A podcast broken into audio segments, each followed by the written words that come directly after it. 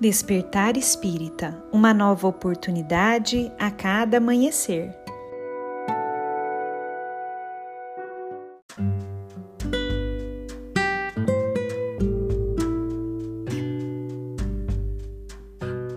Sejam muito bem-vindos, amigos queridos, para mais um Despertar Espírita. Aqui quem fala é a Lívia e hoje eu trouxe para nossa reflexão um texto de Neio Lúcio, psicografado por Chico Xavier e que foi publicado no livro Jesus no Lar. Esse texto se chama O Poder das Trevas e nele Neio Lúcio nos diz o seguinte: Centralizando-se a palestra no estudo das tentações, contou Jesus sorridente. Um valoroso servidor do Pai movimentava-se galhardamente em populosa cidade de pecadores, com tamanho devotamento à fé e à caridade que os espíritos do mal se impacientaram em contemplando tanta abnegação e desprendimento. Depois de lhe armarem os mais perigosos laços, sem resultado, enviaram um representante ao gênio das trevas, a fim de ouvi-lo a respeito. Um companheiro de consciência enegrecida recebeu a incumbência e partiu. O grande adversário escutou o caso atenciosamente e recomendou ao diabo menor que apresentasse sugestões. O subordinado falou com ênfase: Não poderíamos despojá-lo de todos os bens? Isso não, disse o perverso orientador. Para um servo dessa têmpera, a perda dos recursos materiais é libertação. Encontraria assim mil meios diferentes para aumentar suas contribuições à humanidade. Então castigar-lhe-emos a família, dispersando-a e constrangendo-lhe os filhos a enchê-lo de opróbrio e ingratidão, aventou o pequeno perturbador reticencioso. O perseguidor maior, no entanto, emitiu gargalhada franca e objetou: Não vês que desse modo se integraria facilmente com a família total que é a multidão? O embaixador, desapontado, acentuou: Será talvez conveniente lhe flagelemos o corpo, crivá-lo-emos de feridas e aflições? Nada disso, acrescentou o gênio satânico. Ele acharia meios de afervorar-se na confiança e aproveitaria o ensejo para provocar a renovação íntima de muita gente, pelo exercício da paciência e da serenidade na dor.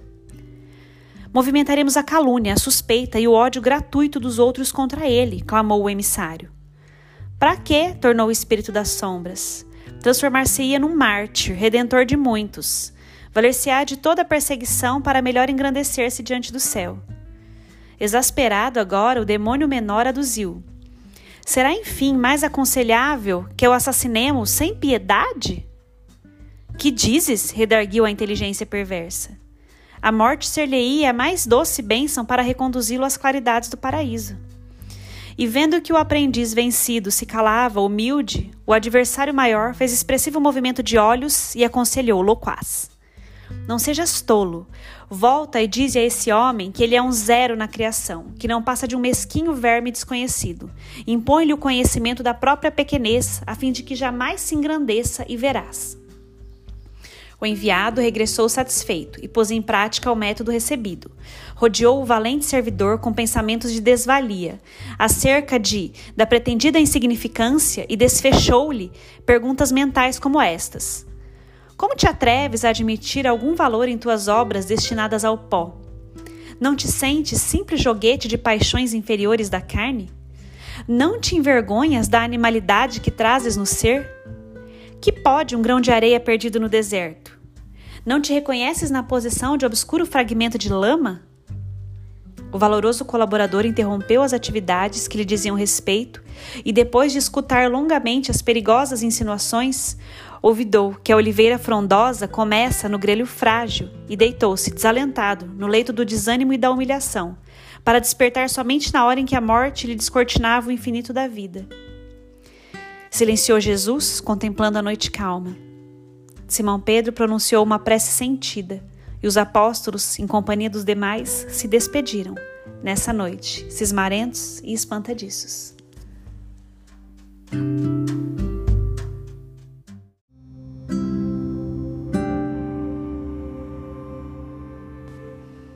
Amigos queridos, toda vez que o desânimo, que a perturbação, que aquele pensamento de que nada somos, de que nada valemos, de que nada podemos fazer para melhorar o mundo, tocar a nossa alma. Nos lembremos deste texto de Neio Lúcio chamado Poder das Trevas, que nos chama a atenção para que, nessas situações em que buscamos fazer o bem, as sugestões do mal nos tocam, seja através dos nossos pensamentos, seja através de comentários de outras pessoas, seja através de tudo aquilo que busca menosprezar aquele pequeno, mas sincero esforço no bem. Nos lembremos de que quando nos deixarmos cair, estaremos sim nos entregando ao poder das trevas. Que o bem, para ser feito, requer boa vontade e mãos à obra. Não menosprezemos o pouco que nos é dado a fazer. Busquemos fazer com o máximo de carinho, com o máximo de fidelidade ao bem. E tenhamos a certeza de que sim, estaremos fazendo a nossa parte diante da criação do Pai, que é Deus. Um grande abraço a todos e nos encontramos na próxima reflexão.